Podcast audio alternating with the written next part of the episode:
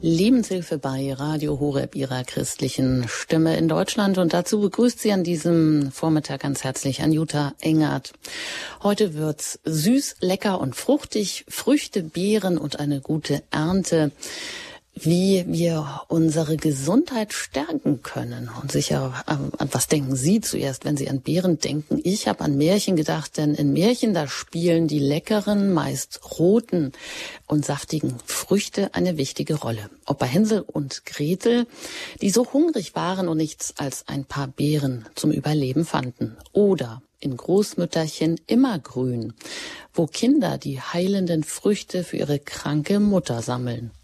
Vielleicht ist es an der Zeit, eine Renaissance der Wildbeeren zu erleben.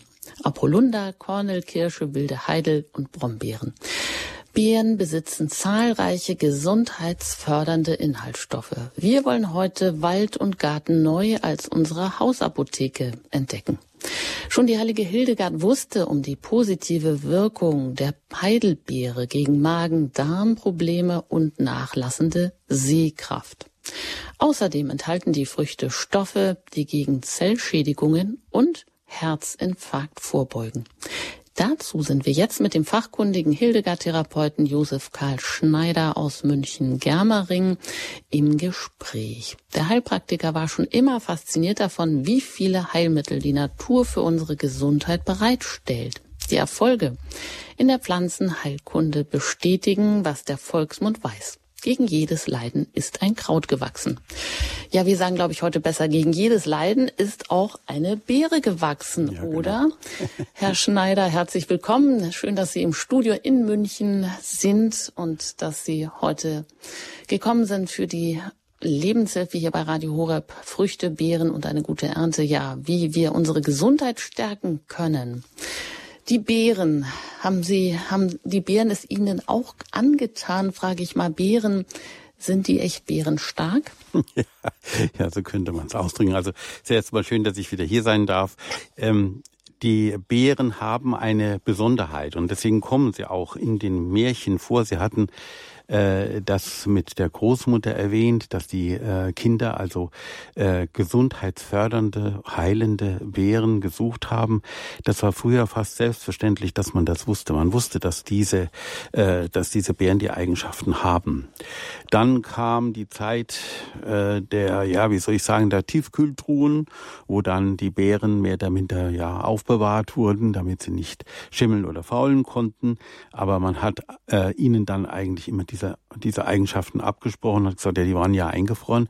Dabei macht das denen gar nichts aus. Also Studien haben gezeigt, dass es völlig egal ist, ob ich frische Beeren kaufe oder ob ich eingefrorene Beeren kaufe. Solange es Bioqualität ist, werden wir da immer auch die gleichen Stoffe drin finden. Im Gegenteil ist es sogar so, dass frische Beeren sehr schnell verzehrt werden müssen, weil die leicht auch dann äh, Schimmel ansetzen oder verunreinigt werden, wenn sie nicht richtig gelagert werden. Also insofern könnte man fast sagen, dass die eingefrorenen Beeren, sofern es sich um Bioqualität handelt, die bessere Wahl sind heutzutage. Zur Zeit der Hildegard hat es das natürlich alles nicht gegeben. Die musste andere Methoden finden, um die Beeren zu verarbeiten. Und ich glaube, dass das die Erdbeere als Küchengift in ihrer, äh, in ihrer Nomenklatur deswegen so vorkommt, weil die Erdbeeren eben sehr nah an, am Erdboden äh, wachsen. Sie sind sehr gefüllt mit Wasser, ungefähr 90 Prozent ist da Wasser da drin. Und ähm, deswegen, wenn es geregnet hat, da waren die auch leicht matschig oder die waren schnell matschig. Und deswegen hat also die Hildegard die nicht gemocht. Aber generell hat sie die Beeren als die Üppigkeit Gottes bezeichnet. Das ist eine vielleicht eine ganz nette Anekdote. Im Mittelalter, man stellt das Mittelalter ja immer so als dunkle Zeit dar, ne, wo also alle irgendwie so äh, in, in Lumpengewändern rumgerannt sind. So wird uns das im Hollywood-Film äh, äh, suggeriert, aber es ist natürlich nicht wahr. Das Mittelalter war eine äh, sogar eine sehr aufgeräumte Zeit mit viel Lebensfreude. Vielleicht kennen Sie von Karl Orff Carmina Burana Also das war ja eine, äh, ist eine Geschichte, die also im bäuerlichen Umfeld, Burana, im bäuerlichen Umfeld stattfindet. Und ähm, ja, die, und Sie kennen vielleicht auch die Bilder von Bruegel. Also es war kein, keineswegs eine, eine Lumpenzeit, sondern im Gegenteil. Und da hat man schon auch Methoden gefunden, wie man die Beeren, saisonal natürlich, auch einsetzen konnte. Man hat auch aus einer ganz besonderen Beere, die wir auch mal hier behandelt haben unter dem Titel, dass die Rebe, also die die Traube sozusagen eine ganz besondere ähm, äh, äh, ein ganz besonderes Elixier abgibt, nämlich den Wein. Und äh, das hat man damals das war, schon. glaube ich, auch Ihre erste gewusst. Sendung, oder? Zu der Perle der Beeren, der Weinbeere und dem Wein. Ja, genau. Ja, das ist richtig. Ich hatte mal eine, muss ich direkt hier meinen Spickzettel gucken. Äh, der Wein, die Perle der Natur hieß. Das war die allererste Lebenshilfesendung, die ich hier gemacht habe, weil ich mir nämlich, ähm, ich komme ja aus einer Weingegend. Äh, wenn man das alles so hört, dann und direkt fühlt sich das ja auch wohl der Geburtsstätte oder der Wirkungsstätte der heiligen Hildegard. Genau, ja. Wie sehr erinnere ich mich an meine Jugend im Rheinland, denn ab September die Winzer und ihre Helfer in die schon leicht herbstlich gefärbten Weinberge gingen um die Trauben zu lesen, wie es heißt. Also nicht pflücken, sondern lesen. Auch ich habe während meiner Schulzeit dabei mitgeholfen und das Lehl, ein besonders geformtes Gefäß, das man auf dem Rücken tragen musste und in das die Eimer der Erntehelfer mit der Lese eingefüllt wurden, habe ich dann auch selbst getragen. Für Kinder gab es eben das Knabenlehel. Also das musste man aufrecht am, am Rücken tragen und die Erwachsenen führten natürlich das große Lehl, das dann später auf den Boden gestellt wurde das war der Anhänger hinten am Traktor, wo zwei große Bottiche drin waren. Da konnte man dann das Lehl hinein tun. Und damit viel reinging in das Lehl, höre ich immer noch in meinen Ohren, was die Helfer so gerufen haben. Hutzle mal ein bisschen. Also bewegt das Lehl mal von oben nach unten, damit mehr Trauben reingehen. Ich kann mich da noch sehr gut dran erinnern. Denn tatsächlich bin ich ja nur ein paar Kilometer von der Wirkungsstätte Hildegards äh, aufgewachsen. Äh, in Bad Kreuznach. Ähm, und das ist ja dort, wo Rhein und Nahe zusammenfließen. Das ist Bingen, unser Fluss, also der durch Kreuznach ging, war die Nahe. Und das hat natürlich ein bisschen den Ausschlag gegeben dafür, dass ich mich als Hildegard-Therapeut beworben habe und auch dann am Bodensee entsprechend ausgebildet wurde. Es war halt für mich ein Stück Bayern. Da spricht also viel schon der Hildegard-Therapeut aus Ihnen heraus. Heilpraktiker ja. sind Sie ja. und sind auch tätig in eigener Praxis für Naturheilkunde in Germering bei München. Namvita heißt Ihre Praxis. Da haben Sie so ein bisschen das Latein ein bisschen ähm, verändert, ein bisschen geschummelt. Nam, ja, so die, ähnlich die, wie die, Das habe ich abgeschrieben bei der Hildegard. Leben. Ja, die Hildegard hat ihr, ihr Latein auch immer hm, leicht verbogen. Na, dann ist es ja in Ordnung. Also wirklich, wegen, darum heißen, jedenfalls. Sie sind aber auch Gesundheitsberater ja. als solcher. Spielen denn die Beeren und die Beratung ähm, ja auch ähm, mit einer beerenhaltigen Nahrung Ernährung da eine Rolle, wenn Sie sagen, die Beeren, das ist die Üppigkeit Gottes, Beeren, das, die machen Beeren stark, weil sie einfach auch wirklich Vitaminbomben und Mineralstofflieferanten sind. Und wie wir hören, spielt das gar keine Rolle. Man kann genauso gut Tiefkühlbeeren nach neuesten Studien verzehren. Wie Sie sagen, also spielen die Beeren in Ihrer Beratung auch eine Rolle? Also wenn es um Ernährungsberatung geht, wissen Sie es so, es gibt zum Beispiel eine Menge äh, schwangere Frauen, die die sogenannte Schwangerschaftsdiabetes entwickeln. Ich habe da in der Praxis auch einige davon gehabt. Und die kommen dann, sind ganz, ähm, ja, man möchte fast sagen, verzweifelt, weil sagen, in der Familie gibt's gar keinen Diabetes und jetzt habe ich irgendwie Diabetes, haben die festgestellt und ich muss Tabletten nehmen, ist das denn gut für mein Kind und so weiter. Und es ist halt so, dass es Beeren gibt, die den Blutzucker senken können. Und eine davon, die kennen wir alle, das ist die Blaubeere oder die Heidelbeere. Und das ist ein ganz besondere, eine ganz besondere Beere, die ich Ihnen mal jetzt in einem kleinen Steckbrief mal vorstellen möchte. Und zwar ist sie als Jungbrunnen seit alters her bekannt, vor allem auch, weil sie Blutzucker und Blutfechte senken kann und das Immunsystem stärken kann. Es gibt sie ja in verschiedenen Ausführungen, wie gesagt, also eingefroren oder halt eben frisch. Es gibt sie auch als Kulturheidelbeeren. Dagegen ist eigentlich nichts zu sagen, solange sie, wie gesagt, Bioqualität haben. Das heißt, nicht mit Pestiziden behandelt wurden. In der Heidelbeere finden wir Carotin, Vitamin A, Vitamin C, Vitamin E, Eisen, Magnesium, Calcium und Kalium sowie vor allem den blauen Farbstift Myrtilin. Das Myrtilin gehört zu den sogenannten Anthocyanen, das sind sekundäre, sekundäre Pflanzenstoffe, die entzündungshemmend sind und blutbildend wirken und dabei gleichzeitig Blutzucker senkend wirken.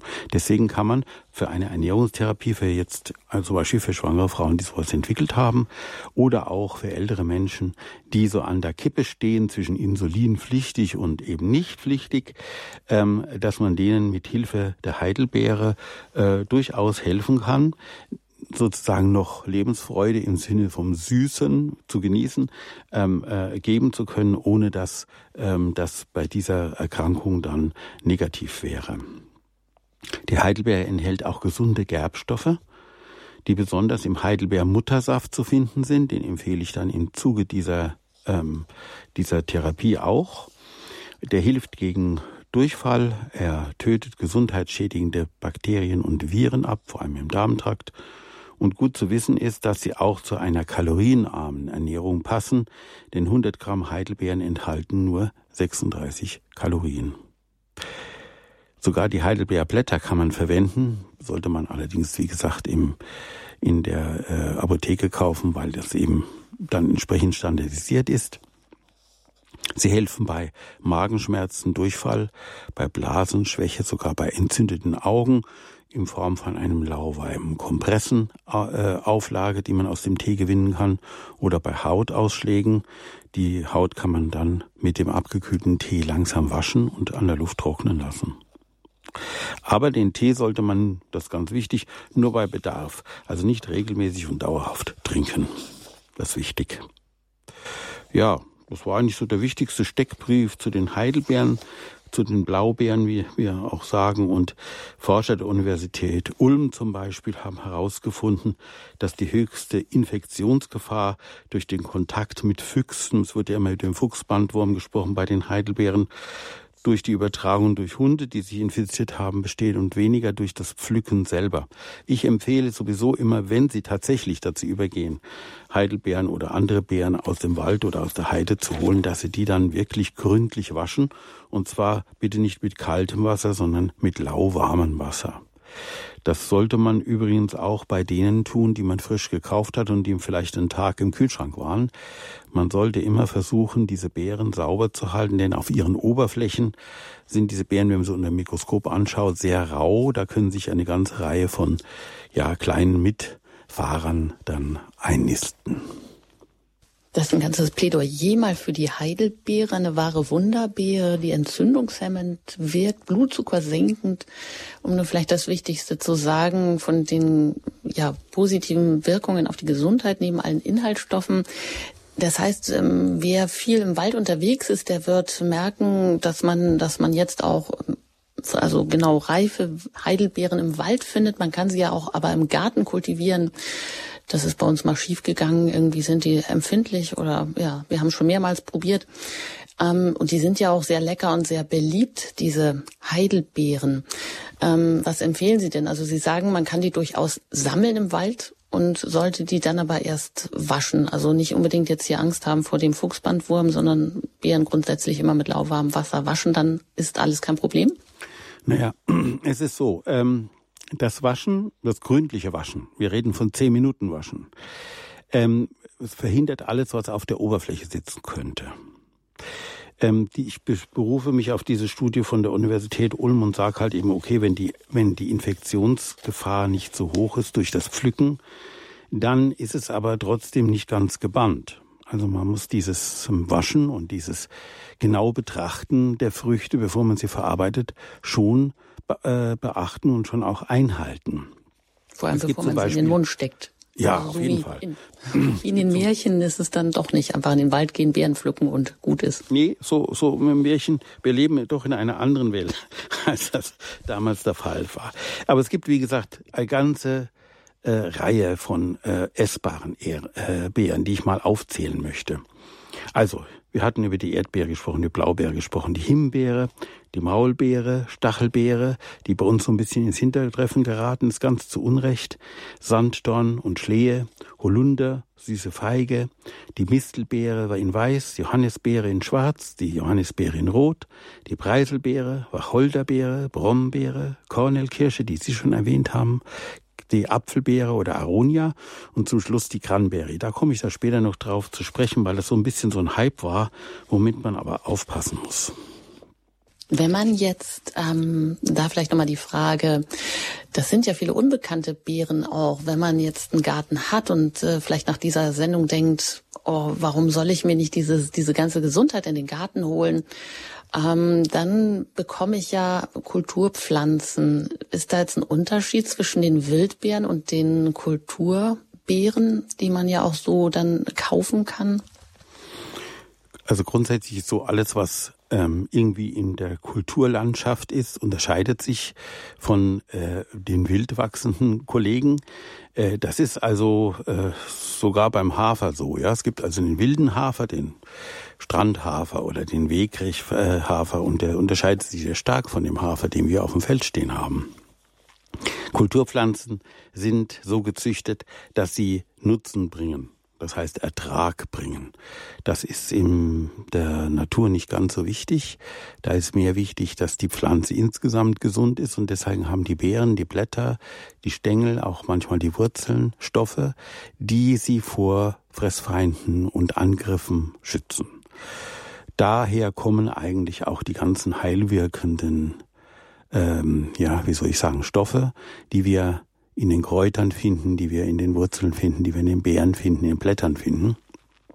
Das sind eigentlich Stoffe, die gar nicht für uns bestimmt sind, sondern die darauf bestimmt sind, dass in der jeweiligen Region der ähm, Fressfeind da ähm, abgeschreckt wird.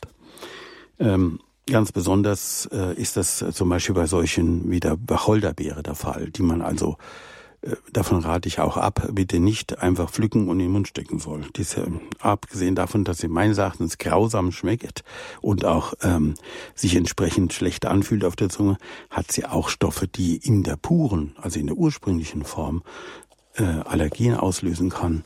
Und ähm, das soll nicht sein. Also wir müssen schon schauen, dass wir die Beeren, gerade die Wildbeeren, ich rede da zum Beispiel von der, von der Erdbeere. Es gibt ja die Walderdbeere, die ja auch ein bisschen aus den, aus dem Blick gekommen ist.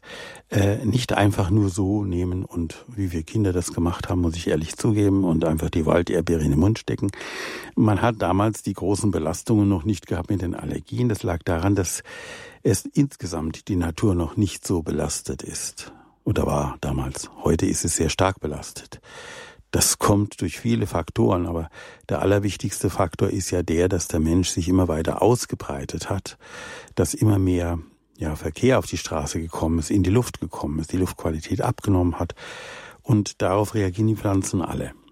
Ich sage immer, ich bin oft gefragt worden, auch in der Praxis, wie sind das mit den Allergien? Warum habe ich jetzt plötzlich eine Allergie? Ich bin 42 Jahre alt, ich hatte nie eine Allergie. Dann sage ich immer, die Allergie ist wie ein volllaufendes Glas.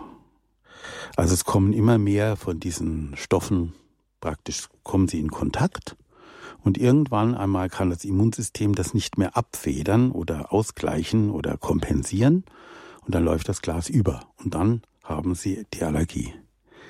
Ähm, es ist eigentlich wirklich eine Frage dessen, wie viel Schadstoffen wir pro Zeiteinheit ausgesetzt sind und wie unser Immunsystem darauf reagiert. Das Immunsystem, ich habe das in vielen Sendungen schon gesagt, ich sage es immer wieder, das Immunsystem ist das A und O unserer Gesundheit. Wir würden keine zehn Stunden auf diesem Planeten überleben, wenn wir kein Immunsystem hätten von Anfang an. Und deswegen sind die Beeren auch so wichtig, weil sie nämlich das Immunsystem stützen können. Zum Beispiel die Mistelbeere die Johannisbeere, Heidelbeere haben wir schon gesprochen, Preiselbeeren, echte Preiselbeere, Stachelbeere, Wacholderbeere auch, die hilft zum Beispiel gegen Harnwegsinfekten und zwar deutlich mehr, als es die berühmte Cranberry tut, von die immer so als Wundermittel angepriesen wird. Dann die ähm, Beeren, die wir noch bis in die Frostzeit hineinbekommen von der Natur. Sanddorn, Schlehe, Hagebutte. Das sind alles immunstärkende Beeren, Die sind Vitaminspeicher und Mineralienlieferanten. Und die sind insbesondere für uns wichtig in der Zeit des abnehmenden Lichts, also etwa von September an bis eben in die dunkle, in die Jahreszeit hinein. Und das ist doch sehr schön, dass uns da der Herr äh, in seiner Schöpfung so eine Möglichkeit geschaffen hat, sage ich immer. Die müssen wir auch nutzen. Ja, das sagt Karl-Josef Schneider. Er ist Heilpraktiker, Hildegard-Therapeut, Gesundheitsberater, auch mit Vorträgen zu unterschiedlichsten Gesundheitsthemen unterwegs. Heute hier im Studio München in der Lebenshilfe zu Gast bei Radio Horeb, ihrer christlichen Stimme. Und wir sprechen über Früchte, Beeren, wie wir unsere Gesundheit mit diesen Früchten und Beeren stärken können. Und da wollen wir auch Sie einladen. Sie können gerne auch ähm, Ihre Fragen, die Sie vielleicht schon immer hatten, heute hier stellen in der Sendung. Sie erreichen uns unter der 089 Wenn Sie außerhalb von Deutschland anrufen, dann wählen Sie zuerst die 0049 und dann 89 517 008 008. Eine kurze Frage noch, Herr Schneider. Sie haben ja die Erdbeere schon erwähnt. In der Hildegard-Therapie hm, besitzt sie gar keinen Stellenwert. Sie gilt ja als Küchengift. Ähm, sonst wird die Erdbeere aber weiterhin gelobt und gerne verzehrt und sie ist immer so das Sinnbild der Beeren, ja. weil sie auch viele gesunde Wirk Inhaltsstoffe haben soll. Mhm. Vielleicht da noch mal kurz die Frage, warum sie bei Hildegard nicht nur wegen der Nähe zum Boden vielleicht auch nicht gut ist, aber wir wissen heute auch, dass sie oft Allergien auslöst. Aber noch eine andere Frage vorab. Die ganz kleinen Walderdbeeren, die sind ja wahnsinnig aromatisch. Jetzt gibt es aber auch sogenannte Scheinerdbeeren und die wachsen auch ja in Städten, an Bürgersteigen, vielleicht bei Ihnen auch im Garten, auf dem Zierrasen und schmecken überhaupt nicht. Sind die denn giftig oder wie kann man die überhaupt unterscheiden? Die Walderdbeere, die aromatische von der Scheinerdbeere, von der ganz kleinen? Wenn es um Pflanzen geht und damit auch um Beeren, ist es gut, wenn man sich vielleicht einen Pflanzenführer oder so ein, ja, so ein, gibt so ein, ich will es keinen Verlag nennen, aber es gibt so kleine Bücher, die, die haben dann ein Bild drin, dann kann man dieses Bild vergleichen. Also zum Beispiel den Stängel mit den Blättern und dem Fruchtstand. Und dann schaut man rein und sagt, aha, das ist jetzt eine Waldbeere und das ist jetzt eine Scheinbeere oder das ist jetzt eine Stachelbeere und das ist jetzt irgendwas ganz anderes, sieht auch ganz anders aus.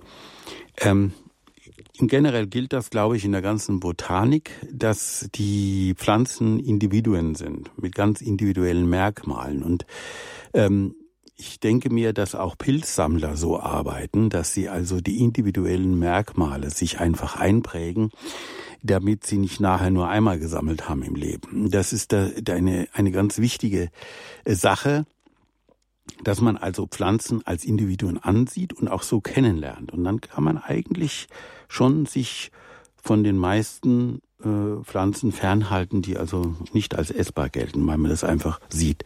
Noch was anderes, es gibt die Signaturenlehre.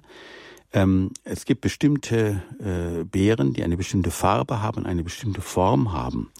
Und als es die wissenschaftliche Botanik noch nicht gab, hat man anhand dieser Kriterien dann unterschieden zwischen Freund und Feind. Und wenn Sie sich die Erdbeere anschauen, also nicht die Kulturerdbeere, sondern die Erdbeere, die einfach so, so zur Verfügung steht im Feld und Wald, dann hat die auch eine besondere individuelle Form. Und vielleicht war es diese individuelle Form, die damals bei der Hildegard den Ausschlag gegeben hat, äh, sie als Küchengift zu bezeichnen. Denn eigentlich ist sie reich an Folsäure und an Vitamin C. Folsäure, gerade wir hatten vorhin von, von schwangeren Menschen äh, äh gesprochen, ähm, Folsäure ist total wichtig, auch für die Entwicklung des Fötus und so weiter. Die Frauen, die also die Folsäuremangel haben, äh, das wird auch dauernd untersucht, könnten jetzt theoretisch mit der Erdbeere eine Unterstützung bekommen. Aber Sie haben vorhin erwähnt, es werden auch immer mehr Allergien dadurch äh, festgestellt. Ich glaube, dass die Erdbeerallergie oder überhaupt die Allergie auf Beeren, die ja auch ein Thema hier in der Sendung wäre, ähm, jetzt nicht unbedingt mit der Beere zusammenhängt, zumal wir ja immer propagieren, bitte nur Bioqualität, also ohne dass es gespritzt ist. Ich hatte vorhin gesagt, Allergien sind volllaufende Gläser. Es kann also sein, dass wir in einer Umgebung leben oder uns ernähren, so dass wir ständig so am Rand, so wie wir kennen, das, ne, wenn das Glas zu voll eingeschenkt ist, dass es gerade nicht überläuft. Und dann kommt irgendetwas dazu, was vielleicht nur minimal allergen wirkt und schon passiert. Also eine Ernährung muss immer abgestimmt sein.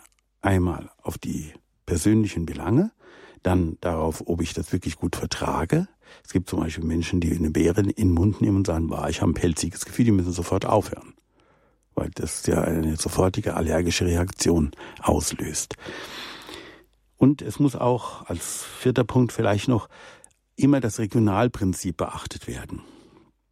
Wird ja so gerne mit Kiwi und so weiter gearbeitet heutzutage oder mit anderen exotischen Früchten, die eigentlich nicht, ich bleibe da als Hildegard-Therapeut äh, wirklich auf dieser Strecke, die eigentlich nicht auf unseren Tisch gehören. Weil das eine andere Region ist. Also wir sollten versuchen, regional uns zu ernähren. Das war auch immer das Prinzip der Hildegardschen Ernährungslehre. Ja, so viel ähm, zu Früchten und Beeren hier in der Lebenshilfe bei Radio Horeb mit Karl Josef Schneider. Er ist Hildegard-Therapeut, Heilpraktiker in eigener Praxis tätig in Germering. Namvita ist eine Praxis für Naturheilkunde. Und Sie können uns heute alles fragen zum Thema Beeren. Vielleicht auch, wenn Sie schon immer gerne etwas für eine besondere Beere wissen wollten. Denn Herr Schneider hat ganz viele Beeren genannt, die wir heute näher betrachten können, ob es nun Himbeere, Johannisbeere ist oder vielleicht unbekanntere auch die Stachel- oder Preiselbeere oder auch die Kornelkirsche, die ja an einem Baum wächst oder auch den Holunder, Schlehe, Brombeeren, Sanddorn. Ja, all das ähm, können wir heute auch ähm, in den Fokus nehmen. Wenn Sie Fragen haben, rufen Sie uns gerne an jetzt unter der 089 517 008 008. Das ist die Hörer-Telefonnummer, unter der Sie uns jetzt hier in der Sendung direkt erreichen können. Und das haben auch schon einige in Anspruch genommen. Und als erstes bin ich jetzt mit Herrn Pecht verbunden aus Kreilsheim. Ich begrüße Sie hier in der Sendung. Hallo, guten Morgen. Ja, grüß Gott, hier ist Pecht. Äh, ich habe eine Frage und zwar erstens mal, wie sieht es aus mit der Vogelbeere? Ja. Dann zweitens, äh, haben die Marmeladen äh, genau die gleiche Wirkung wie die, wie die frischen Früchte? Mhm. Ja, schön, dass Sie das fragen. Da geht es letztendlich um die Haltbarkeitmachung. Also es ist erstmal Vogelbeeren, die haben ihren Namen deswegen so, weil sie den Vögeln gehören. Wir müssen die nämlich erst kochen, damit man sie überhaupt genießen kann und dann sind die meisten Inhaltsstoffe weg, kaputt. Also Vogelbeeren eher nicht. Ähm, die können gerne einen Vogelbeerstrauch oder Baum in ihrem Garten pflanzen. Da tun sie was für die Amseln und für andere äh, Vöglein, die also das gut vertragen, aber für uns ist das nicht so. Und die zweite Sache ist die eben der Haltbarkeitmachung. Wir wollen ja die Kraft der Beeren auch in die kalte Jahreszeit hinüber retten. Also zum, Form, zum Beispiel in Form von Saft. Wir hatten vorhin von dem Muttersaft gesprochen, von der Heidelbeere, vom Sirup, vom Likör. Ich hatte da die Wurmstichigkeit erwähnt und zum Beispiel auch im Rumtopf. Es gibt auch eine Haltbarkeit ohne Alkohol, vor allem durch Zucker. Und da kommt eben, wie gesagt, die Marmelade oder das Gelee äh, kommt da ähm, in den Fokus. Das nennt man eben die Einmache. Das war ja früher die einzige Möglichkeit, wie man das über die längere Zeit auch hat haltbar machen können. Ich weiß noch, dass ich immer mit großer äh, Liebe diese diese Gläser, die wurden in einen speziellen Topf gesetzt, da wurde das Ausge Wasserdampf erzeugt, mit Wasserdampf sterilisiert und ich durfte mich um die Gummis kümmern.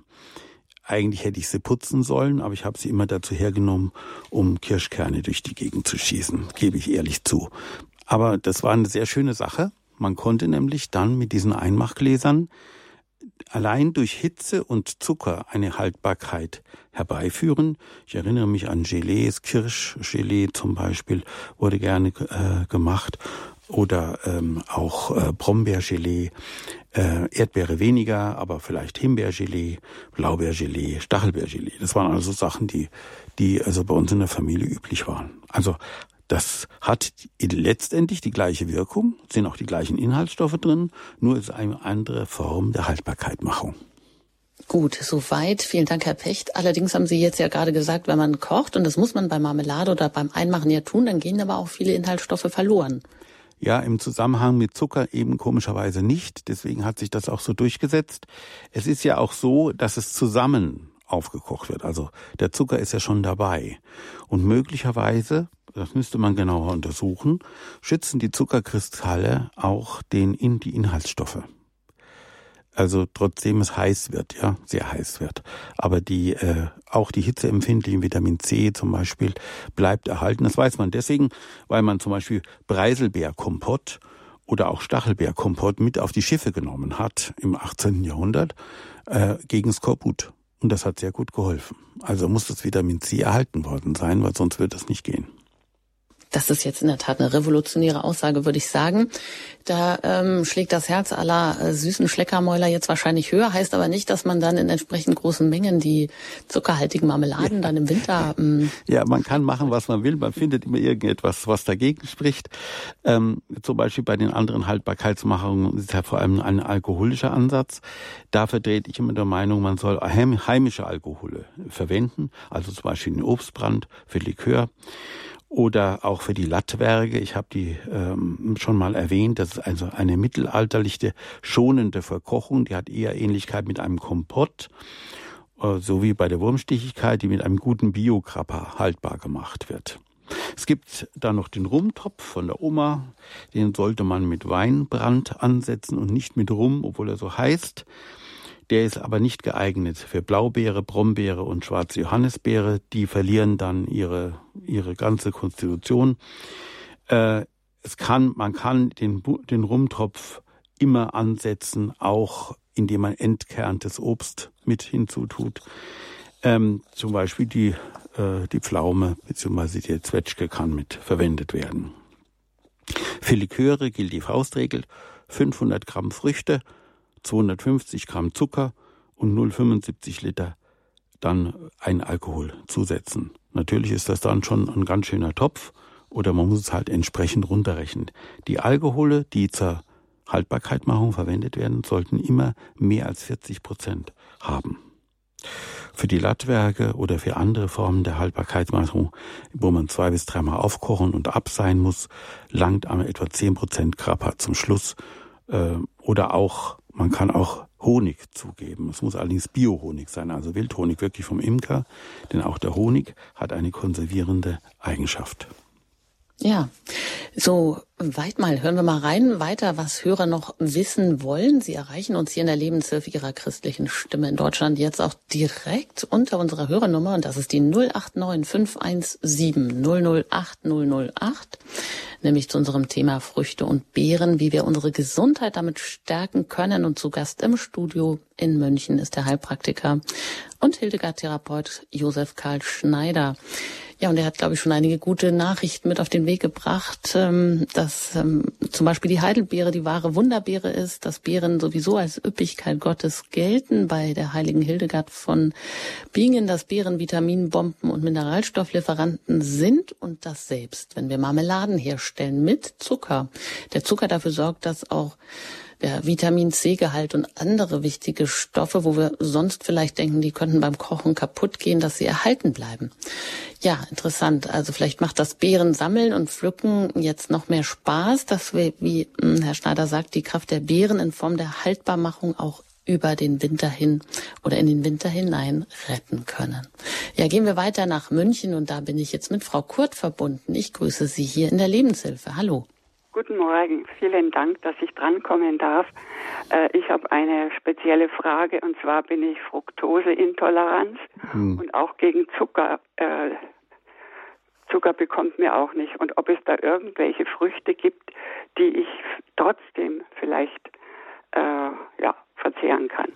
Versuchen Sie es doch mal mit der Quitte. Quitte, ja. Die äh, Quitte ist ähm, aufgrund ihrer Inhaltsstoffe, der enthält auch Steroide. Mhm. Also das sind Organ und auch organische Säuren, wie zum Beispiel die Apfelsäure. Sie hilft gegen Fibromyalgie, das ist ja eine Form von Rheuma. Und in Kombination mit Magnesium auch antioxidativ, antientzündlich, mhm. hustenlindernd, entwässernd, leberschützend Cholesterin senkend und sogar antidepressiv. Vielleicht versuchen Sie es mal mit der Quitte. Es gibt verschiedenste ähm, Anwendungen. Man kann zum Beispiel eine äh, Quitte als Kompott ähm, äh, essen. Man kann die Quitte auch ähm, in Form von kleinen ja, wie soll man sagen, so kleinen Fruchtstückchen zu sich nehmen, wenn man das gerne mal möchte. Sie ist halt ein bisschen hart, ne? Sie wird auch als Hartapfel äh, bezeichnet. Und man kann sie sogar braten. Es gibt die Früchte, also Quitten kann man trocken abreiben und dann auf einem Backblech legen bei 180 Grad für 40 bis 50 Minuten, je nach Größe. Wenn sie kleiner sind, natürlich kürzer, bis die Früchte gar sind. Und dann kann man mit einer Gabel testen, ob die schön weich sind und kann sie dann mit Zimt zum Beispiel servieren.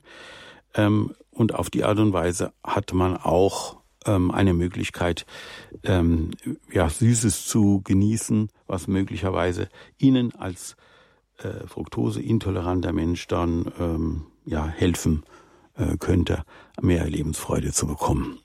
Wenn Sie das machen, sollten Sie sich aber vielleicht vorher den Rat einer Ernährungsberatung äh, einholen, denn ich hab, kann Ihnen jetzt nur einen kurzen Ausschnitt geben über das, was mit der Quitte möglich ist. Die Quitte ist eine sehr alte Frucht, die immer schon auch als Heilfrucht verwendet wurde und von Hildegard besonders geschätzt wurde wegen ihrer Gesundheitsförderung. Also lassen Sie sich da mal beraten. Äh, das ist bestimmt eine gute Idee, wie Sie wieder an Früchte herankommen können. Ja, also die Quitte steht hoch im Kurs, wie Sie sagen, bei der heiligen Hildegard in der Ernährungslehre auch. Äh, wenn Sie jetzt sagen, das klingt ja sehr einfach, weil die Quitte ist ja in der Verarbeitung nicht so einfach. Nee. Wenn man die, also Sie meinen, wenn man die jetzt im Ofen gart, die komplette Frucht mit der Schale, mit dem Kernhuss, was ja manchmal auch etwas mühselig zu entfernen ist, das wäre dann ähm, dann würde man die Schale beim Verzehren, wenn die Quitte fertig gegart ist, dann aber nicht mitessen und die, das Gehäuse lässt sich ja dann auch leicht entfernen. Ja, es ist es so, äh, ich sage eigentlich immer bei allen äh, bei allen Obstarten, die einen festen Kern haben, sollte man schon vor irgendeiner Bearbeitung den Kern entfernen. Ähm, es, ich weiß nicht, ob Sie das mitbekommen haben, aber es gibt bestimmte Früchte, bei denen im Kern ähm, ja unheilige Stoffe, möchte ich mal sagen, drin sind. Zum Beispiel in der Pampelmuse, da weiß man, dass im Kern sind also Cyanide drin. Ähm, ich, wie gesagt, der Grund, warum diese äh, Pflanze das so entwickelt, hat den Grund, dass sie eigentlich Fressfeinde verscheuchen möchte. Also in dem Fall bebohre meine Frucht nicht an, denn ich habe Stoffe, die deiner Larve irgendwie schaden könnten. Die werden natürlich dem Menschen nicht sofort äh, in gleicher Weise schaden, weil ja die Menge auch gar nicht ausreicht. Aber man soll sich schon informieren, welche Frucht man mit Kern verarbeiten kann und wo man den Kern lieber entfernen sollte. Wie ist das bei der Quitte? Weil bei der Quitte kann man die ja auch ganz gut in einen Dampfgarer tun, komplett wie sie ist, dann mit Kern. Der Kern enthält ja auch noch viel Pektin. Da ist ja richtig praktisch. Können Sie dazu was sagen, ob man die Quitte dann doch komplett garen kann? Ja, also bei dem ähm, bei der Quitte ist es so, dass die, wenn sie gut gewaschen ist, dann muss man halt vorher gut waschen und sie wird in so einem Gartopf verarbeitet, dann verhält sie sich eigentlich wie ein normaler Apfel. Dann kann auch die Haut leicht entfernt werden. Gut, schauen wir mal weiter, was noch so für, was es für Fragen gibt. Sie können uns ähm, gerne jetzt hier direkt anrufen unter der 089 517 008 008. Das ist das Hörertelefon hier in der Lebenshilfe bei Radio Horeb Ihrer christlichen Stimme. Da bin ich jetzt verbunden mit Frau Albrecht. Ich grüße Sie. Ja, guten Tag. Äh, ich habe die Frage, wenn man die Früchte eingefroren hat, hm, Einmal ist es gut, mit Zucker einzufrieren, zum Beispiel Johannisbeeren, oder es schadet das. Wenn man die dann ins Müsli tut, zum Beispiel, sollte man die dann vorher noch erhitzen. Das habe ich mal gehört, dass das so direkt aus dem Tiefkühler nicht gut wäre. Und dann die andere Frage, welche Früchte empfehlen Sie für Makuladegeneration und ob wirklich diese Anthocyane auch beim Erhitzen erhalten bleiben? Mhm. Also, sind drei Fragen, ne? In einer. Ähm, wir wollen zuerst mal feststellen, Tiefkühl Tiefkühlkost ist nicht schlechter als frische Kost, allerdings muss sie anders behandelt werden. Wenn ich also zum Beispiel die Tiefkühlkost eine halbe Stunde aufgetaut habe, kann ich die Beeren auch mit dem lauwarmen Wasser waschen und kann sie dann auch sofort einsetzen. Wir, wenn ich von Waschen rede, dann ist das immer größer fünf Minuten. Also die nimmt dann auch die Temperatur an von dem lauwarmen Wasser, kann man auch sofort in den Joghurt tun. Das ist das Erste. Das Zweite, war, glaube ich, jetzt habe ich mir, habe ich meinen Notizzettel. Können Sie noch mal, was hatten Sie noch gefragt, außer dieser Tiefkühlgeschichte? Ja, ich hatte noch gefragt nach Makuladegeneration. Makula, genau, das war eine andere Frage. Hagebuttenpulver gegen Knieschmerzen. noch weitere Fragen jetzt. Äh, äh wollen wir mal, wollen wir mal äh, bei, äh, bei allem bleiben, was irgendwie mit dem Auge zu tun hat. Für das Auge ist Vitamin A und Vitamin E wichtig. Stachelbeeren zum Beispiel haben das, Heidelbeeren haben das, Brombeeren haben das. Ähm, es gibt Beeren, es gibt ein, eine Tabelle, die kann man im Internet aufrufen. Und ähm, die Internetadresse ist also ähm, gesund durch Beeren. Ich glaube de oder com, das weiß ich jetzt nicht ganz genau. Und da stehen in einer Tabelle alle Inhaltsstoffe drin. Und zwar zum Beispiel bei der Stachelbeere Vitamin C, Vitamin E, Vitamin A und auch die Vorstufe zu Vitamin A, was sehr wichtig ist, damit der Körper selber das Vitamin A äh, bilden kann, was ja bei allen Augenerkrankungen sehr wichtig ist. Außerdem die Mineralstoffe Stoffe Kalium, Calcium, Magnesium. Ähm, das ist zum Beispiel jetzt die Stachelbeere. Also wie, man findet, man findet, wenn man danach sucht, diese Inhaltsstoffe, muss man halt nur wissen, welche man sucht. Wie gesagt, Vitamin E, A, Vitamin C und auch ähm, diese Inhaltsstoffe, die mit Mineralien zu tun haben, Kalium, Calcium, Magnesium. Es gibt sogar Eisenlieferanten. Stellen Sie sich vor, es gibt, es gibt, man kann aus den Beeren sogar ähm, Eisen äh, bekommen. Zum Beispiel bei der Himbeere ist es so, sie liefert Vitamin C und die B-Vitamine, aber auch Eisen. Auch die Blaubeere, also die Heidelbeere, die berühmte Wunderbeere, hat auch Folsäure und Eisen. Also es sind alles ähm, Sachen, die man finden kann und die man einsetzen kann. Und Sie hatten, glaube ich, noch in der dritten Frage was wegen der äh, äh, wegen der Haltbarkeit, oder? Hatten Sie da nicht was gefragt? Es ging noch um den Zucker. Also Zucker. wenn man ah, ja, genau. die Beeren mit Zucker, Zucker einfriert. Also mit Zucker einfrieren, das kann man machen. Äh, ich sehe da keinen Grund drin. Man sollte eigentlich die, wenn, die, wenn man sie frisch kauft, nicht zu lange stehen lassen, also nicht den ganzen Tag stehen lassen, bevor ich sie einfriere, sondern man sollte eigentlich das so schnell wie möglich dem Einfrieren zuführen und da darf man sie vorher nicht waschen. Ja, ist ja klar, wenn, wenn, bevor man sie also einfriert. Ähm, ich empfehle übrigens immer Keramikschalen mit Deckel zu verwenden oder Pappschalen oder auch Einmachgläser. Die darf man dann nur nicht bis zum Rand füllen. Also Sie können das dann auch mit einer Folie oder sowas abdecken äh, das, wenn es kalt wird, das, äh, ähm, dann dehnen die sich auch noch ein bisschen aus. Das sind uns bei Flüssigkeiten, bei Sirup, bei Saft und so weiter ganz genauso. Muss man diesen Ausdehnungsfaktor berücksichtigen. Ja, hier läuft's rund mit den Anfragen, aber Sie können natürlich gerne im Verlauf der Sendung uns hier erreichen unter der 089 517 008 008. Das ist die Hörertelefonnummer, unter der Sie uns hier in der Lebenshilfe bei Radio Horeb Ihrer christlichen Stimme erreichen zum Thema Früchte und Beeren. Wir fragen nämlich mit ähm, Josef Karl Schneider, wie wir mit Früchten und Beeren unsere Gesundheit stärken können. Und nicht umsonst heißt es, dass Beeren wirklich beerenstark sind. Wir können die konservieren, wir können die haltbar machen, ob einfrieren, ob Marmelade kochen, da bleiben durch den Zuckergehalt sogar die Inhaltsstoffe erhalten. Und wir können also auch die äh, Gesundheit mit in den Winter nehmen, uns in den Winter retten und uns da auch auf leckere Beeren freuen. Und Sie haben gerade gesagt, man kann auch im Internet gucken, welche Inhaltsstoffe die einzelnen Beeren enthalten. Ich habe jetzt unter gesundheit.de gefunden eine Liste, wo einzelne, wo die einzelnen Beeren aufgelistet sind mhm. und auch ihre Inhaltsstoffe angegeben sind. Ja, schön. Vielleicht haben Sie noch was anderes, dann können Sie das im Laufe der Sendung ja auch noch mal hier angeben oder wir können das nachher noch reinstellen.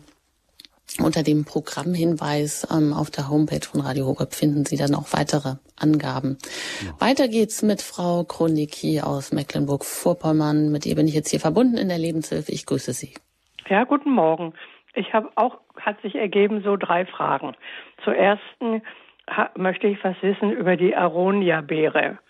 Da weiß ich gar nichts und schmecken tut sie furchtbar. ja, okay. Da möchten Sie wissen, wie man, wie, die, wie man sie, sie verarbeiten kann, oder was wollen nee, Sie? Ich wollte sie so essen. Das würde ich nicht empfehlen.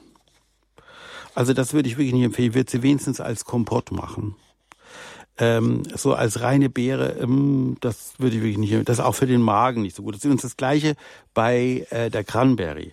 Man weiß heute, dass viele äh, saure Mägen und Magen-Darm-Probleme daher kommen, dass man diese Cranberry, ähm, die ja eine äh, keine heimische Preiselbeerart ist, sondern eine kanadische Preiselbeerart, ähm, die also Magenprobleme verursachen kann.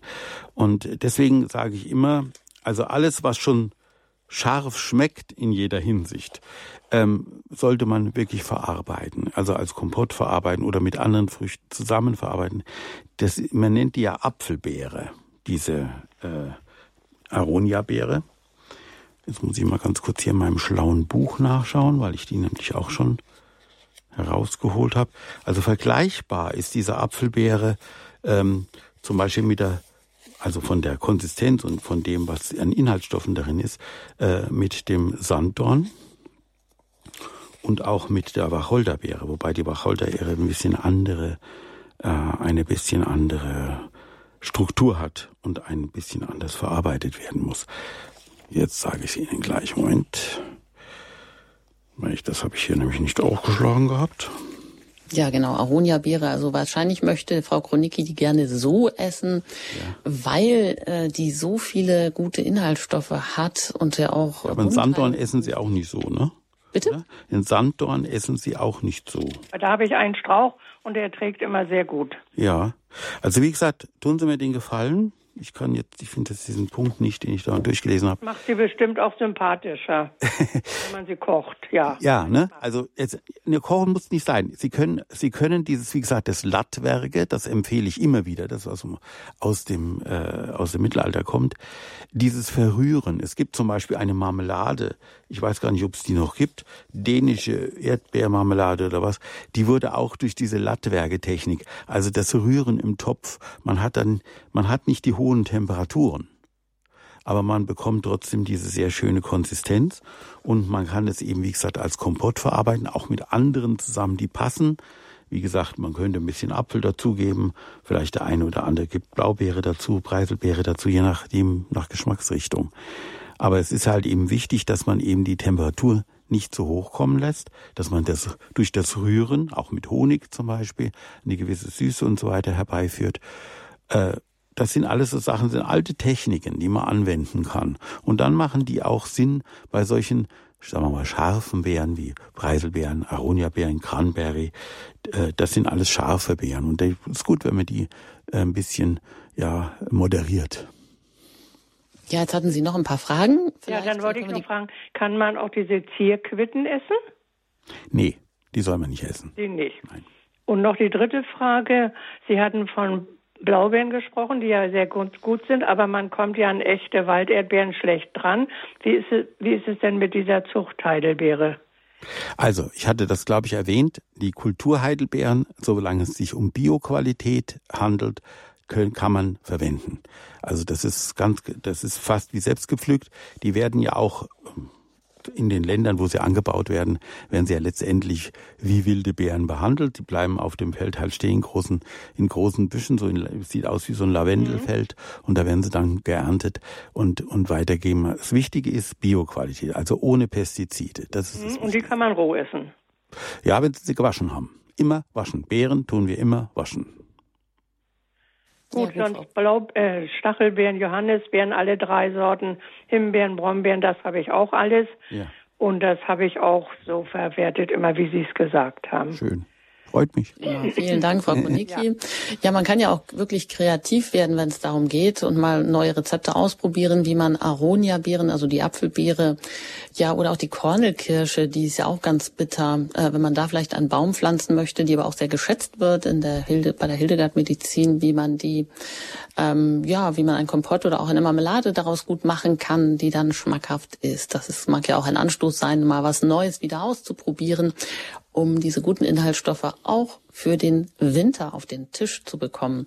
Ja, die Hildegard hat zum Beispiel, wenn ich das kurz sagen darf. Entschuldigung, das sei noch kurz zu Ende. Ja. So viel Zeit verbleibt uns nicht. Also wenn Sie sich so. vielleicht einfach auch um, ähm, kurz fassen, ja. dann. Eine, eine Minute noch. Es gibt ja die Möglichkeit, in Säften oder in Sirup zu arbeiten. Und beim Sirup hat die Hildegard gesagt, ist das Besondere, dass man den Sirup auch mit Honig ansetzen kann. Und dass man auch den Galgant ein bisschen dazugeben soll, der auch eine Haltbarkeitswirkung hat. Je nach Beere natürlich. Zu Erdbeeren passt kein Galgant, aber zu anderen Beeren vielleicht schon. Ja, gut. Also auch das mal eine neue hm, Art, vielleicht mal einen Sirup herzustellen oder auch jetzt schon mal Flaschen zurückzustellen, um dann ähm, etwas zu haben, wo man den, den Saft dann auch ähm, guten Saft machen kann, den man auch eben im Winter für einen Glühpunsch hernehmen kann. Da so ein Holundersaft, hm, das ist doch echt lecker. Ja. ja, weiter geht's jetzt hier nach Augsburg und da bin ich mit Diakon Leo Bernhard verbunden. Ich grüße Sie hier in der Sendung.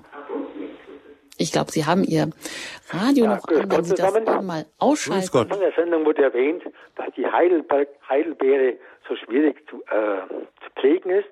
Und ich hatte einen Freund, der war Heidelbeerbauer und der hat mir, bei dem durfte ich neun Stöcke beziehen und zwar inklusive einem 50 Liter Behälter, das heißt also einen großen Topfkübel. Und dieser wird dann bestückt mit Akazienerde und nach ein paar Jahren sollte man auch diese Pflanze nochmal aus, äh, herausnehmen, mhm. nochmal neu mit Akazienerde bestücken, damit die auch innen Luft bekommt. Und was also ganz wichtig ist, äh, die Heidelbeere braucht Regenwasser. Mhm. Und mit Gießwasser oder normalen Leitungswasser funktioniert das nicht. Das ist zu hart. Das heißt, man braucht eine basische Sache. Und das wollte ich hier als Beitrag geben, weil viele Menschen mit Heidelbeer ein Problem haben. Ja. Eben aus diesem Grund, weil es ein basischer Boden sein muss. Ja. Und ansonsten, wenn man es einpflanzt, kann man halt schwierig den Boden austauschen. Daher empfiehlt sich, das Ganze in Kübel zu praktizieren. Das war mein Wunderbar. Vielen Dank, vielen Dank, Herr Lehmann. Jetzt wollte ich vorhin schon sagen, wie der eine Herr gesagt hat, oder waren Sie es, die Moderatoren, weiß ich nicht, die gesagt hat, es ist immer schief gegangen. Es geht deswegen schief, weil wir hartes Wasser haben äh, oder weil unser Leitungswasser auch bearbeitet ist, auch wenn das die die Wasserwerke immer nicht gerne äh, zugeben. Ähm, Regenwasser kann man selber ja nicht herstellen. Es fällt ja normalerweise vom Himmel. Es gibt allerdings eine Möglichkeit, wie man das Regenwasser herstellen kann. Ein bisschen umständlich. Und zwar, man kann einen Topf aufstellen und kann das, den Wasserdampf, der dort aufsteigt, den kann man mit einem, mit einer äh, Konstruktion am anderen größeren Topf oder so auffangen. Und dann muss man den ein bisschen schief halten und dann tropft das also hinein. Ist aber sehr, sehr umständlich, dauert lang, ist energiekräftig, aber man hat dann äh, ein bisschen ein Regenwasser zur Verfügung, ein weiches Wasser zur Verfügung. Mhm, gut, aber ich glaube, derzeit, wer sehr einen Garten hat, der hat wahrscheinlich auch ähm, bei den trockenen Sommern schon für eine Regentonne vorgesorgt. Aber das ja. ist ein guter, brauchbarer Tipp. Vielen Dank. ja. Also nochmal neu probieren mit Heidelbeeren. Ich habe das gesagt, bei uns das ist mehrmals schiefgegangen. Also Akazienerde verwenden, ein basischer Boden ist wichtig. Als Gießwasser nur Regenwasser verwenden, weil das andere zu kalkhaltig ist. Ja, vielen Dank und weiter geht's. Ähm, jetzt bin ich verbunden mit Frau Berghahn. Herzlich willkommen hier in der Sendung. Ja, grüß Gott, ich freue mich, dass ich durchgekommen bin. Ich habe eine Frage und zwar mein Sohn hat äh, seit zwei Jahren, bis wir es jetzt festgestellt haben, durch Magen-Darm-Probleme jetzt äh, die Sorbit-Unverträglichkeit. Da wollte ich fragen, welche Beere da hier jetzt am besten wirkt. Also ich komme wieder auf die Quitte zurück. Bitte? Nehmen Sie mal Quittenkompott. Lohnt sich mal ein Rezept für einen Quittenkompott. Und was auch noch sehr gut ist für Magen-Darm, das ist äh, die Maroni. Es ist zwar keine Frucht, es ist eigentlich eine Nuss, aber die kommt jetzt in den nächsten, äh, im September, Oktober kommen wieder die neue Maroni, die Esskastanie, äh, auf den Markt. Und da kann man auch eine, zum Beispiel eine sehr schöne sämige Suppe draus machen oder eben, wie gesagt, auch so eine ähm, äh, wie sagt man, eine ähm, zerdrückte oder, oder ja so, man, man nimmt die Frucht, tut sie halt vorher kochen oder, oder besser noch aufs Backblech legen, dann wird sie weich und dann kann man sie so ein bisschen zerdrücken und man kann ein bisschen was beigeben, entweder Honig beigeben oder wenn er Milch verträgt, dann ein klein bisschen Milch beigeben. Und diese ähm, diese Maroni äh, ähm, also dieses gerührte von der Maroni oder die Maroni Suppe oder die Maroni einfach nur so, also im Ofen gemacht und dann halt einfach aus der Schale gepellt und gegessen, hilft dem Magen-Darm äh, sehr gut zurechtzukommen. Und das Sorbet ist gefährlich. Das sage ich an dieser Stelle mal ganz klar für alle Leute, die ja so viel Kaugummi oder so irgendwas zu sich nehmen. Vor allem die, die Raucher, die sich das abgewöhnen wollen und dann tonnenweise von diesem Kaugummi da zu sich nehmen. Sorbit ist kein Stoff, mit dem man einfach so umgehen sollte. Das ist, äh, ist ja auch festgestellt worden, ging jetzt letztens durch die Presse, dass andere Stoffe, die als süß äh, als künstliche Süßmacher äh, gedacht sind, dass die also auch gefährlich sind, Aspartam und so weiter. Also bitte mit diesen ganzen künstlichen Stoffen, bitte, bitte, bitte sehr vorsichtig sein. Am besten sich das Ganze abgewöhnen und dann irgendwie auf die Natur zurückkommen. Denn die Natur, vor allem die regionale Natur, hilft unserer Gesundheit und schadet ihr nicht. Ja, vielen Dank. Alles Gute Ihnen ähm, und weiter geht's nach Augsburg. Da bin ich jetzt mit Frau Lika verbunden. Ich grüße Sie hier in der Sendung. Guten Morgen. Guten Morgen. Äh, ich danke, dass ich äh, durchkommen durfte und ich habe nur eine ganz kurze Frage. Nachdem Sie vorher gesagt haben, man sollte mit wild wachsenden Beeren vorsichtig sein. Bei mir im Garten wachsen also wilde Brombeeren. Und da wollte ich einfach fragen, darf man die unbedenklich essen? Naja, Sie haben sie wahrscheinlich nicht gespritzt, nehme ich an. Nein, ne? nein, nein, die wachsen ja. ganz wild. Die, äh, die sind einfach, das sind so große, ja, wie Ast, Ast, äh, astförmige, äh, stachelige Äste und daran sind die. Ich würde halt vorschlagen, ernten Sie sie mal und dann benutzen Sie mal Ihre äh, eingebaute äh, Überprüfungseinheit, welche sich da nennt Nase und Geschmack. Und dann schauen Sie mal, ob die, ob die äh, auch äh, bei Ihnen gut geworden sind. Denn es bedeutet ja nicht, dass, wenn die aussehen wie eine Brombeere, das hatte ich vorhin schon mal gesagt, vielleicht, vielleicht mal eine, auch einen, einen Führer besorgen äh, und mal reingucken. Vielleicht ist das ja gar keine Brombeere, was bei Ihnen wächst. Deswegen ein bisschen vorsichtig sein. Aber ansonsten können Sie die nehmen, wenn Sie die nicht gespritzt haben, wenn Sie sie gewaschen haben. Warum sollen Sie die nicht nehmen dürfen?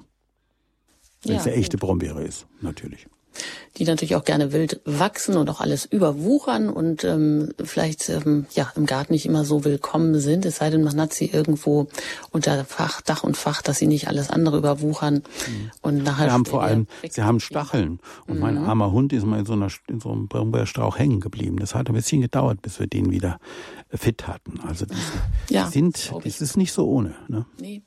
Die sind nicht ohne die Brombeeren, die wilden. Mhm. Gut, danke Frau Lika. Weiter geht's nach Bremen und da bin ich mit Frau Reimer verbunden. Hallo. Hallo, auch oh, vielen Dank, dass ich noch ankomme. Ich habe nämlich eine Frage. Ich habe mehrere Beutel Wildheidelbeeren aus Kanada tiefgefroren. Und nun habe ich gehört, dass die Sachen, die muss man waschen. Die kann ich gar nicht waschen. Die sind ganz klein und saftig. Sobald ich die aufget sobald die aufgetaut sind, fließt schon der Saft. Also wenn ich die wasche, ist ja nichts mehr drin. ja, gut. Also äh, ich hatte ja gesagt, eine halbe Stunde stehen lassen in der Schüssel und dann kann man sie waschen.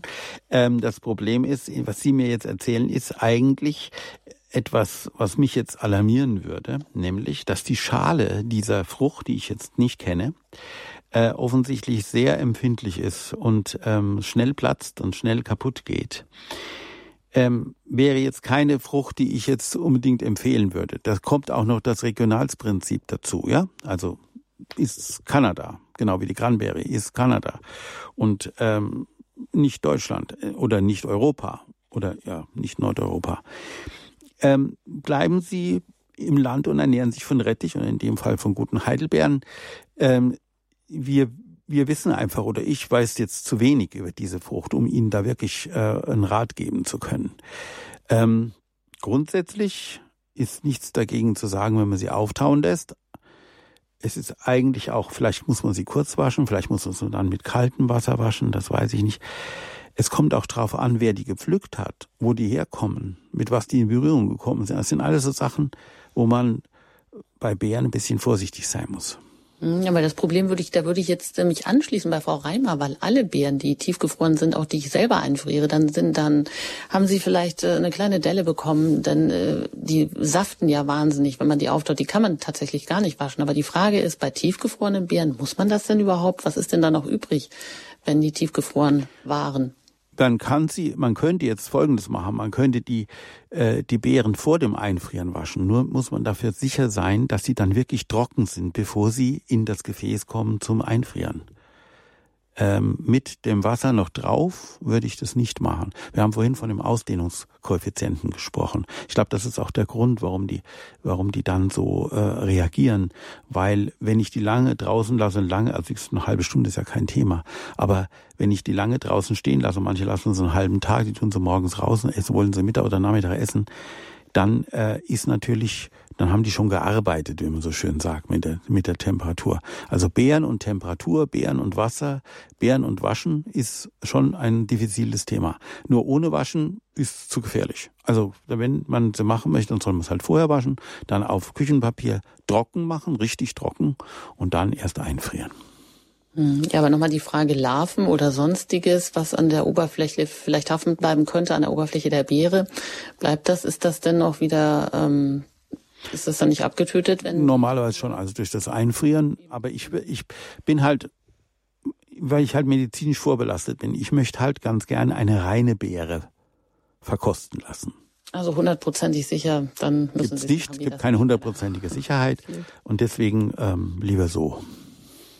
Gut, hören wir noch weiter hm, bei Herrn Henkel rein. Nein, Frau Henkel, Entschuldigung, aus München. Ich grüße Sie hier. Hallo, ja. guten Morgen.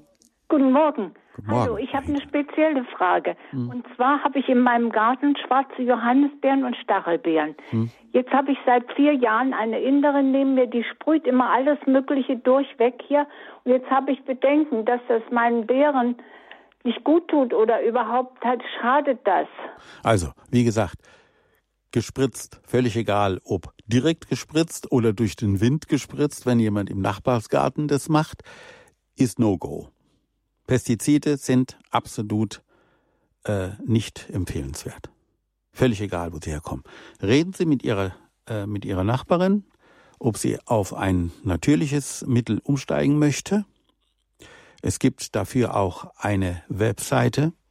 Name weiß ich jetzt nicht. Geben Sie einfach im Such ein ähm, natürliche äh, Mittel gegen, äh, ich weiß nicht, keine Ahnung, also gegen Pilzbefall oder wogegen die auch immer spritzt.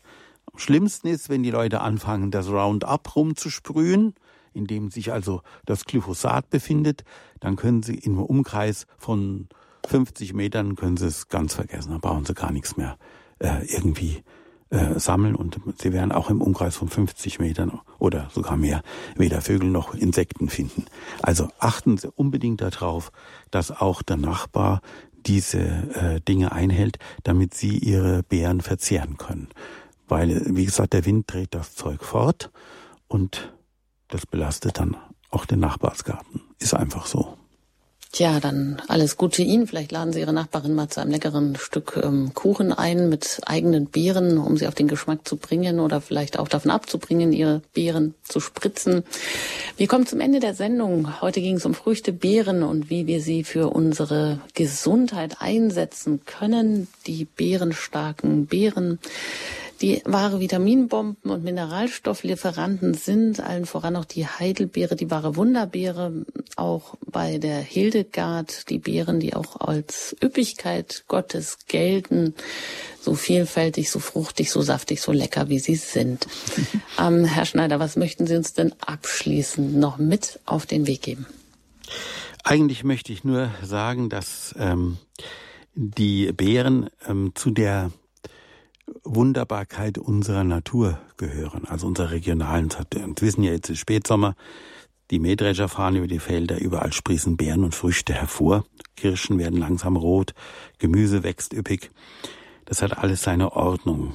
Und seit Generationen haben Menschen in diesem Rhythmus der Natur gelebt und gearbeitet. So können wir auch dankbar sein für das, was wir haben und sollten uns versuchen, regional zu ernähren, und auch mal den Bauern um die Ecke zu unterstützen, zum Beispiel auf äh, Spritzen und so weiter zu verzichten, einfach zu sagen, konntest du nicht mal für mich, was weiß ich jetzt, äh, 50 äh, Blaubeerhecken oder so irgendwas anlegen. Es gibt dafür zwischenzeitlich Geld von der EU, also Bauern, die das machen, die bekommen Geld von der EU, dass sie halt wieder die Felder mit der ursprünglichen Strauchgehölzen versehen. Und dann, äh, ja, da müssen, dürfen sie nicht gespritzt sein und dann kann man sie auch schön ernten und kann sich auf jede, auf jedes Erntedankfest äh, ähm, freuen, wenn dann in Körben vor dem Altar all diese Köstlichkeiten zu finden sind. Vielen Dank, Herr Schneider, dass Sie ins Studio nach München gekommen sind. Sie aus ihrer Praxis Navita Praxis für Naturheilkunde in München oder sagen umgekehrt in Germering bei München so herum. Und dann bleibt eigentlich nur noch eine gute Beerenernte zu wünschen.